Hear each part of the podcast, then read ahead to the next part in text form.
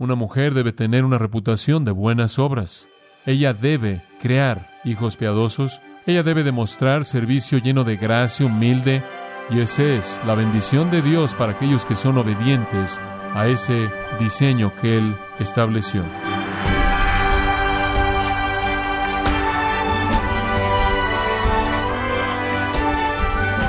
Muchas gracias por acompañarnos en su programa Gracias a vosotros con el pastor John MacArthur. Según un censo realizado en los Estados Unidos, más del 80% de las mujeres que enviudan tienen más de 65 años de edad. Inclusive, el censo reveló que las mujeres que enviudan viven aproximadamente solas por 14 años después de la muerte de sus esposos.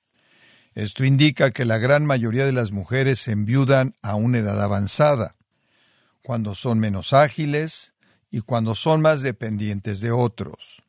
Pero ¿cómo puede la Iglesia satisfacer las necesidades de las viudas?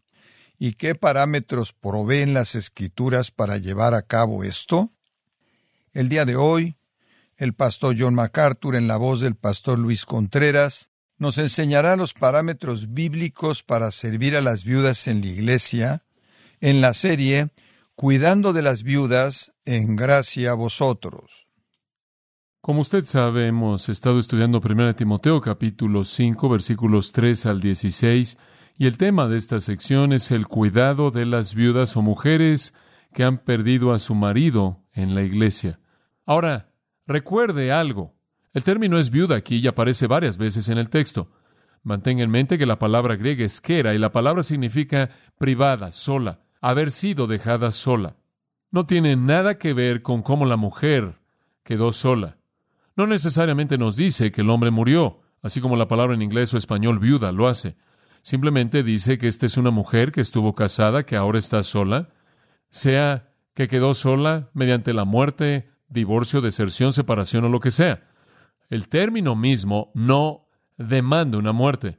Entonces la iglesia tiene la obligación de ver de cerca el cómo debe cuidar de esas mujeres que ahora han perdido a su marido mediante la muerte, divorcio, deserción o lo que sea, y ahora están solas y no son protegidas, no son cuidadas, nadie provee para ellas, son vulnerables. Ahora, la última vez vimos también los versículos 9 y 10. Y los versículos 9 y 10 identifican un orden de mujeres en la iglesia, mujeres que habían perdido a sus maridos, quienes entonces fueron de manera oficial colocadas en una lista y a quienes se les dio la responsabilidad de ministerio espiritual. Su ministerio primordial será definido en Tito II, enseñando a las mujeres más jóvenes a cómo ser piadosas, amar a sus maridos, amar a sus hijas, a ser puras, prudentes, castas, cuidadoras de su casa y demás. Ellas entonces trabajarían con huérfanos y niños. Ellas trabajarían con prisioneros, los enfermos, los pobres, los necesitados, aquellos que estaban afligidos, aquellos que estaban solos. Eran mujeres que estaban calificadas y notará que los requisitos son maravillosos. Debían por lo menos tener 60 años de edad para que no tuvieran el deseo de volverse a casar, para que no fueran sitiadas por un deseo de una relación conyugal. Debían haber entregado su vida entera al testimonio muy claro de que eran una mujer de un hombre. En otras palabras, que siempre habían estado entregadas a su marido y habiendo tenido una relación pura con él. Versículo 10, habrían tenido una reputación de buenas obras, y aquí están las buenas obras, habían creado hijos, amado a los extraños, lavado los pies de los santos, ayudado a los afligidos, y habrían buscado diligentemente toda buena obra. Este tipo de mujeres debían sido colocadas en una lista oficial de servicio. Ahora mantenga esto en mente. Este no es el tipo de viuda que debía ser apoyada. Cualquier mujer que esté sin apoyo debía ser apoyada. Pero estas eran mujeres colocadas en una lista de aquellas que servían en la iglesia. Un ministerio maravilloso, maravilloso, conforme estas mujeres mayores, habiendo vivido vidas de piedad, andaban enseñando a otras mujeres a vivir el mismo tipo de vida. Ellas debían ser los modelos de virtud. Ellas prestaban un servicio oficial a favor de la iglesia del Señor. Ahora observe que el primer requisito en el versículo 9 es que debían tener más de 60 años. ¿Qué hay acerca del resto? ¿Acaso no habrían habido otras mujeres que les habría gustado estar en la lista de siervas en la iglesia? Sí, y llegamos a ellas en los versículos 11 al 15. Y aquí está la obligación de la iglesia de instruir a las viudas más jóvenes a volverse a casar. Instruir a las viudas más jóvenes a volverse a casar. Ahora quiero que sepa algo. Quiero hacerle un comentario a pie de página aquí. Si usted me conoce, usted sabe que no estoy interesado nunca en darle mi opinión acerca de cosas en este púlpito. Este no es un lugar para mi opinión. Este es un lugar para que yo le enseñe lo que la palabra de Dios tiene que decir. ¿Voy a hacer eso? Solo quiero llevarlo a lo largo de este pasaje conforme la palabra de Dios lo presenta de manera muy clara. Y si algo va en contra de el punto en el que está en su vida, su debate no es conmigo. Su debate es con la palabra de Dios y usted necesita verla de cerca para asegurarse de que le estamos entendiendo apropiadamente, si eso le va a ayudar. Pero la médula de los versículos 11 al 15 es un principio muy simple. Las mujeres jóvenes que han perdido a sus maridos deben volverse a casar. Esto es muy claro. Versículo 14. Quiero, buloma, y palabra fuerte, tiene la fuerza de un mandato. Quiero pues que las viudas jóvenes se casen. Las jóvenes literalmente dice, deseo, mando que las jóvenes se casen. Entonces la obligación de la iglesia para con estas viudas más jóvenes es alentarlas hacia el matrimonio. La iglesia podría colocar a viudas en la lista. Si tenían más de 60 años, las viudas más jóvenes eran animadas a dirigirse al matrimonio. Las mujeres jóvenes califican para ser apoyadas en el tiempo de su aflicción, si en verdad son viudas, viudas verdaderas, califican para ser cuidadas por la iglesia, pero no las coloques en ese grupo oficial de servicio de la iglesia. No permitas que eso pase. ¿Por qué? Sígalo en el versículo 11.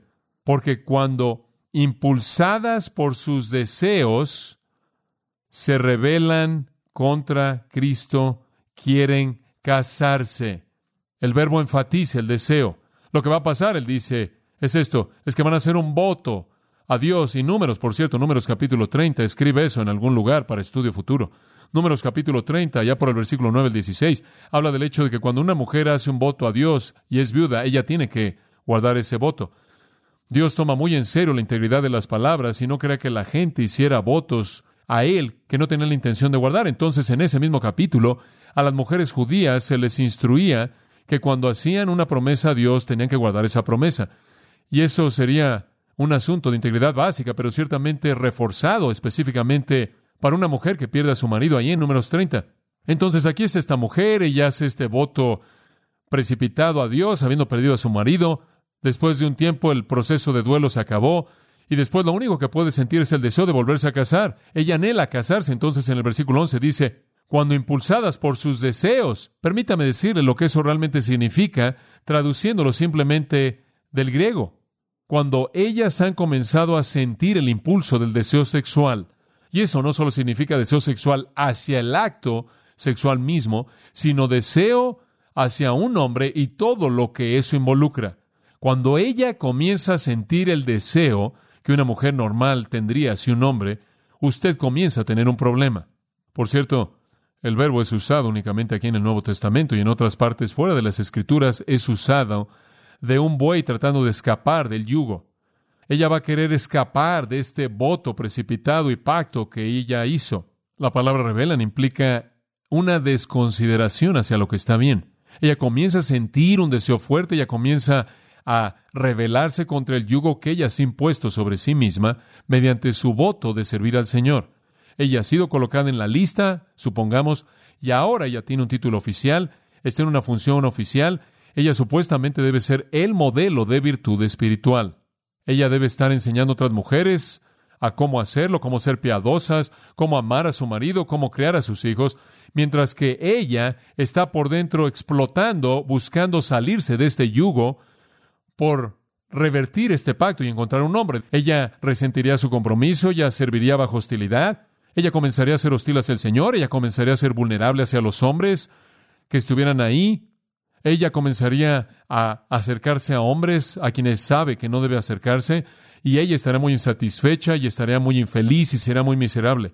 Ella sabe que está mal el romper una promesa, está mal romper un voto, y entonces ella está protestando bajo esta situación, deseando de manera tan desesperada el casarse, y estando aquí bajo el pacto que ella hizo, ella no tiene el deseo de trabajar y el trabajo sin deseo no es trabajo en absoluto. Ella es muy vulnerable y especialmente conforme ella circula ahí en la comunidad, ella se vuelve una antorcha potencial para un incendio forestal. Dicha infidelidad a un pacto tiene consecuencias. Vaya al versículo 12. Esto de hecho dice, llevando con ellas condenación o juicio. Una mujer en esa posición que está tratando de cumplir un voto, ella está revelándose y siendo hostil a ese voto, quien está deseando profundamente el matrimonio, sintiendo un deseo sensual fuerte, de esa manera está cargando una carga en su espalda, una carga de la sentencia de Dios contra un pacto quebrantado y una actitud tan ingrata, un espíritu tan indeseable, en últimas va a ser disciplinada por el Señor, juzgada por el Señor. Esa es la implicación. Ella en cierta manera es un desastre potencial que es cuestión de tiempo para que se lleve a cabo cuando Dios deje caer su martillo. ¿Por qué? Por haber quebrantado su primera fe. Ahora, ¿qué significa eso? Bueno, es difícil ser dogmático en eso. Hay dos posibilidades. Si traducimos la palabra como fe, significa que quizás ellos han abandonado su compromiso original con Cristo, el cual fue un compromiso con obedecerlo, amarlo, servirlo, guardar su palabra, hacer su voluntad. La implicación ahí podría ser que ellas simplemente dijeron, por ejemplo, usted sabe, ya me cansé de servir a Cristo, se acabó, voy a hacer lo que quiero hacer. Podría ser traducida compromiso, la palabra también podría ser traducida compromiso. Y podría significar el pacto específico de servir al Señor por el resto de su vida, como un grupo de mujeres en la iglesia había diseñado hacerlo. Entonces ella habría estado quitándose su compromiso original que hizo en el momento de su tristeza. Ella podría estar rompiendo su compromiso original en la salvación de entregar su vida en el servicio a Cristo y obedecer su voluntad. De cualquier manera, ella viola su compromiso con el Señor. El deseo por el matrimonio es tan fuerte que ella simplemente comienza a hacer todo lo que puede para salirse de la situación en la que está, se deshace de su compromiso original e inclusive al punto en el que ella viola el compromiso original de obedecer al Señor. ¿Qué significa eso? Me imagino que eso significa que ella comienza a buscar un estilo de vida injusto. Quizás en su desesperación ella se aparece ahí en el bar de solteros en Éfeso. Si hubieran tenido uno, no lo sé, no sé lo que hicieron. Quizás ella llega al punto de comenzar a salir con incrédulos. Ella viola su compromiso. Por un lado, ella viola quizás la devoción original que ella expresó al principio en su fe cristiana. Segunda razón en el versículo 13. Y además, dice él, o al mismo tiempo también, aprenden a ser ociosas, o literalmente esta es una frase que significa que califican como personas que son ociosas. Aquí hay un segundo problema. El primer problema es un problema de deseo hacia un hombre. El segundo problema es inmadurez. Usted coloca a una mujer joven en esta lista, escuche, entienda la escena, y ella va a ir de casa en casa, ministrando a estas familias, instruyendo a otras mujeres, ayudándoles con los hijos, ayudándoles a aconsejar y orar con ellas y disipularlas, y ayudarles y visitar a los pobres y a los necesitados y a los enfermos. Y ella está recolectando una masa de información muy interesante acerca de la vida personal de toda persona. Y en el ocio de eso, si es inmadura, Pablo dice, al ir de casa en casa, lo cual sin duda alguna es lo que esas mujeres hacían gran parte del tiempo, debido a la naturaleza de su ministerio en el circuito de servicio de casa en casa, lo que originalmente era una visita deliberada para ayudar a ministrar, se convierte en una misión en donde no hay casi nada o nada de trabajo espiritual que se logra. En el mejor de los casos es social, en el peor de los casos es una situación devastadora y desastrosa y simplemente andan de casa en casa. Y no solo ociosas, sino que andan de casa en casa y son demasiado inmaduras para ayudar en algo y están demasiado consumidas con el deseo de un hombre que cuide de ellas, lo que comienza simplemente como una situación social, dice, observa el versículo 13, no solamente ociosas, sino también chismosas y entremetidas hablando de lo que no debieran. Ahora, lo que comienza como algo de gran devoción y compromiso, poco después es superado por un deseo por casarse, una hostilidad crece en el corazón, poco después simplemente están metidas en un torbellino social, ese es el mejor de los casos. El peor de los casos es que la información que recolectan se convierte en combustible para lo que ellos cuentan y se involucran en chismes conforme dicen cosas que no debieran decir. Ellas no están haciendo nada constructivo, están haciendo cosas destructivas. La palabra para chismosas significa parlotear. Simplemente hablan, dicen cosas absurdas, hacen acusaciones vacías, acusar con palabras malas, todas esas cosas. Entonces simplemente andan de lugar en lugar llevando historias de un lugar al otro, pues es absolutamente desastroso. Y después, entremetidas. Literalmente alguien que se mueve por todos lados, pero tiene que ser el que se mueve por todos lados con una nariz grande, metiendo la nariz en todos lados. Quienes por curiosidad están buscando cosas, investigando cosas que ni siquiera les concierne, ni siquiera deben meterse en eso. Todo esto es una señal de inmadurez. Ella no ha alcanzado esa piedad de madurez que la va a salvar de esas cosas para destruir a la gente de Dios y la obra de Dios. Quizás, quizás en la iglesia de Éfeso algunas de estas mujeres se habían convertido en promotoras de enseñanza falsa y esa es la razón por la que Pablo en el capítulo 2 dice que las mujeres no deben enseñar. Quizás los espíritus engañadores, las doctrinas de demonios, los hipócritas mentirosos que estaban esparciendo toda la teología falsa ahí en esa comunidad, quizás habrían sido también mujeres, al igual que hombres, y algunas de esas mujeres inmaduras y fuera de control, quienes habiendo perdido a sus maridos ahora tenían la libertad de involucrarse en este tipo de cosas. Quizás no solo maldad moral, sino error doctrinal podría ser el resultado de mujeres inmaduras que estaban anhelando el tener hombres y tenían tiempo disponible y no lo usaban bien. Entonces Pablo dice, demanda a una mujer sobria, madura, piadosa, ministrar a hogares y familias para ser parte de sus necesidades más profundas, sus problemas más profundos, sus secretos más profundos y no abusar de esa oportunidad.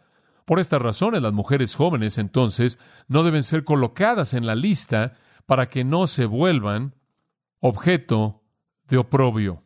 Pablo tiene una mejor idea en el versículo 14 para las mujeres jóvenes. Quiero, y como le dije, bulomai es la voluntad de deseo que viene a partir de la razón o la emoción es algo racional debido al razonamiento anterior, el cual él ya ha dado en los versículos 11 al 13. Por estas razones podemos asumir, quiero, mando, tiene la fuerza de un mandato, que las viudas jóvenes se casen. Ahora, esto es exactamente lo que las escrituras dicen.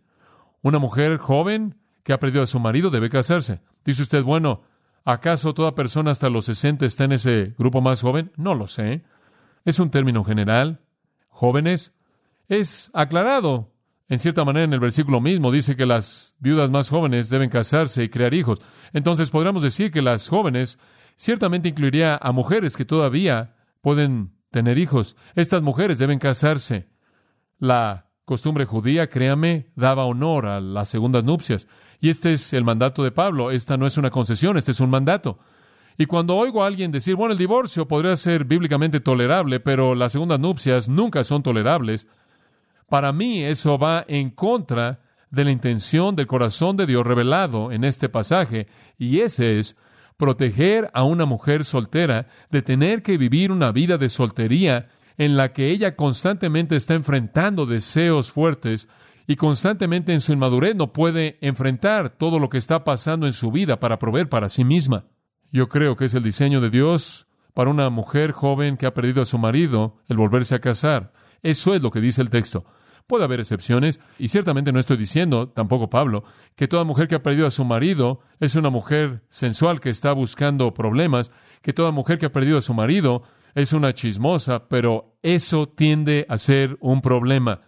Y entonces él dice, y esta es la situación general, mujeres jóvenes, él ni siquiera usa la palabra mujer aquí, simplemente las más jóvenes, él ya nos ha dicho a qué más jóvenes se refiere, y atrás en el versículo 11, las jóvenes que han perdido a su marido, dice él, deben casarse, porque esa es la esfera del llamado de una mujer, esa es la esfera de su vida. Para eso ha sido diseñada, ella necesita un hombre, el cuidado, la protección, la provisión de un marido. Ese es el diseño de Dios. No es solo protección de relaciones irresponsables, no solo protección de conducta irresponsable y ocio, sino que es debido a que Dios ha diseñado que ella esté en la esfera del hogar.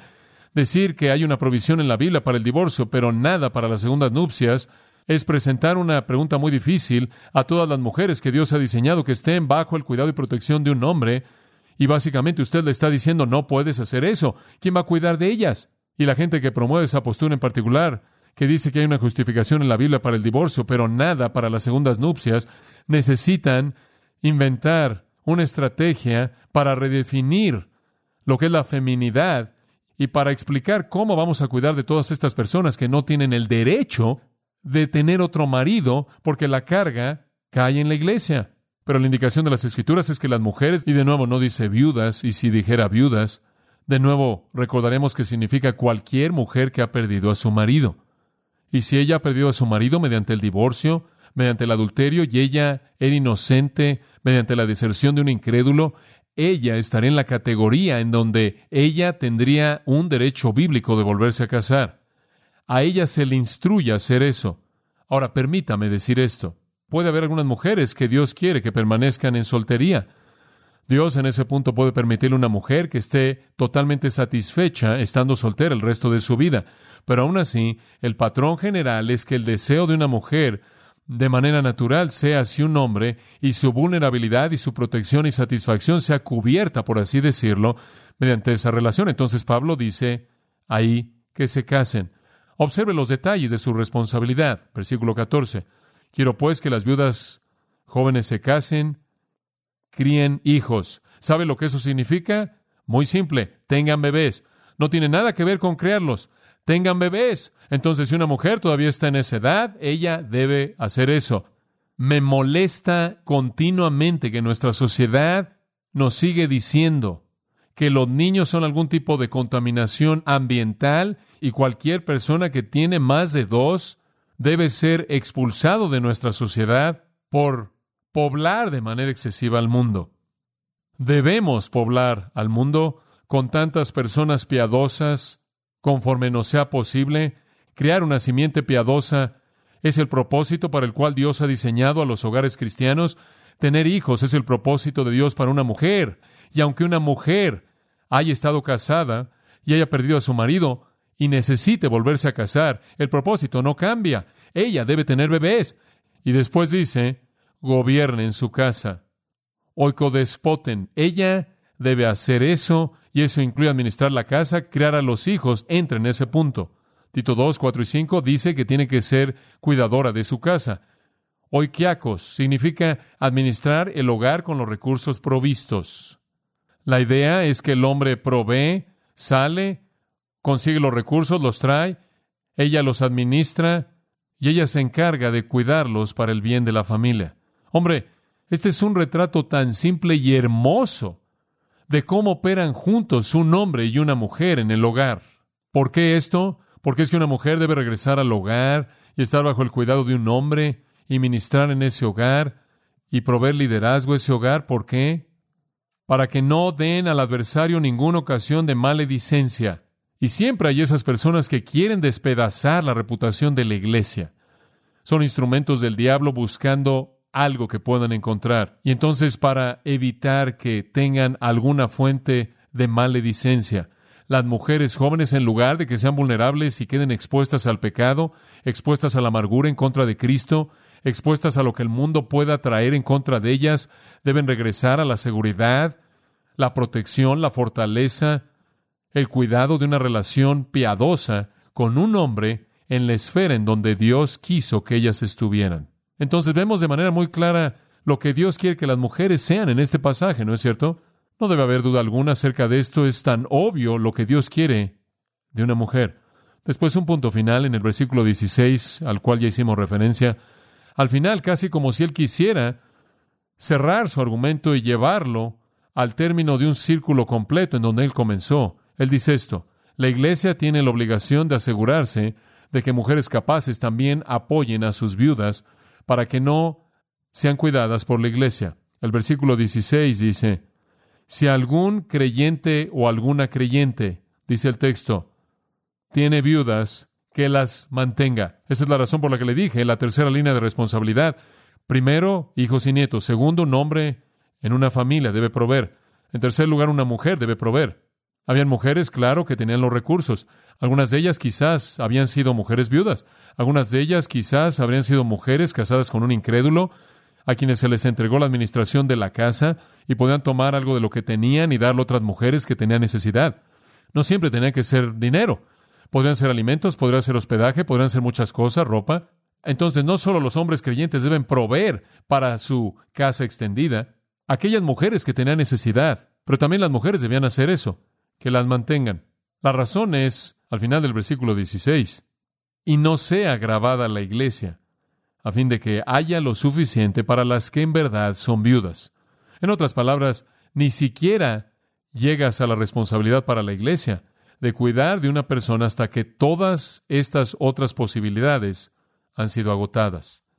Hijos, nietos, hombres en la familia, mujeres en la familia, si no hay apoyo en todas esas áreas, entonces la responsabilidad recae sobre la iglesia y cerramos el círculo de regreso al versículo 3, en donde a la iglesia se le dice en general que tenga la responsabilidad de apoyar a las mujeres solas que realmente están solas.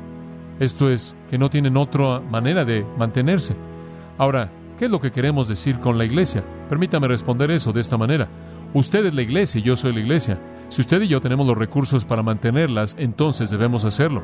Si no los tenemos, entonces venimos a la iglesia y como cuerpo a nivel colectivo lo hacemos. Pero debe ser nuestro gozo como individuos, si Dios nos ha dado el recurso, el que nosotros asumamos el gozo de hacer eso.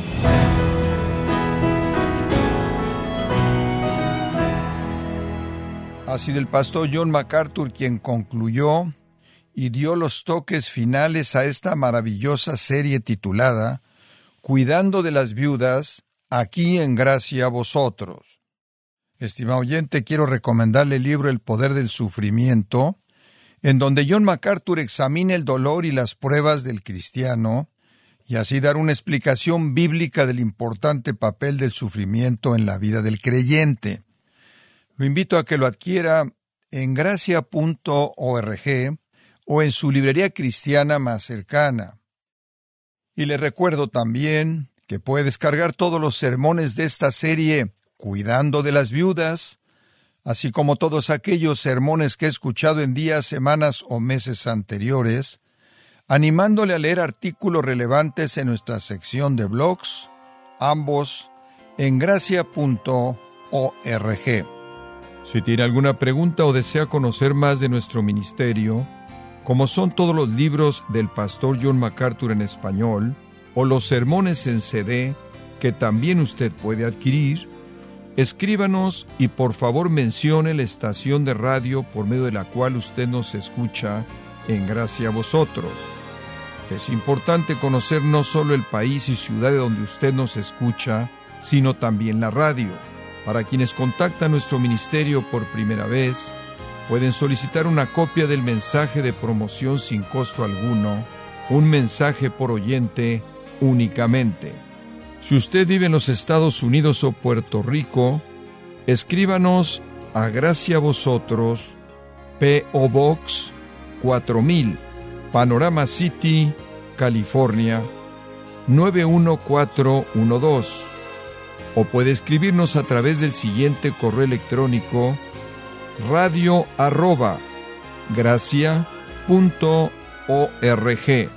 Esto ha sido todo por hoy y queremos agradecerle su sintonía de lunes a viernes en nombre de John MacArthur y del personal de este organismo, invitándole para que nos acompañe en la próxima edición y así juntos continuar desatando la verdad de Dios un versículo a la vez en gracia a vosotros.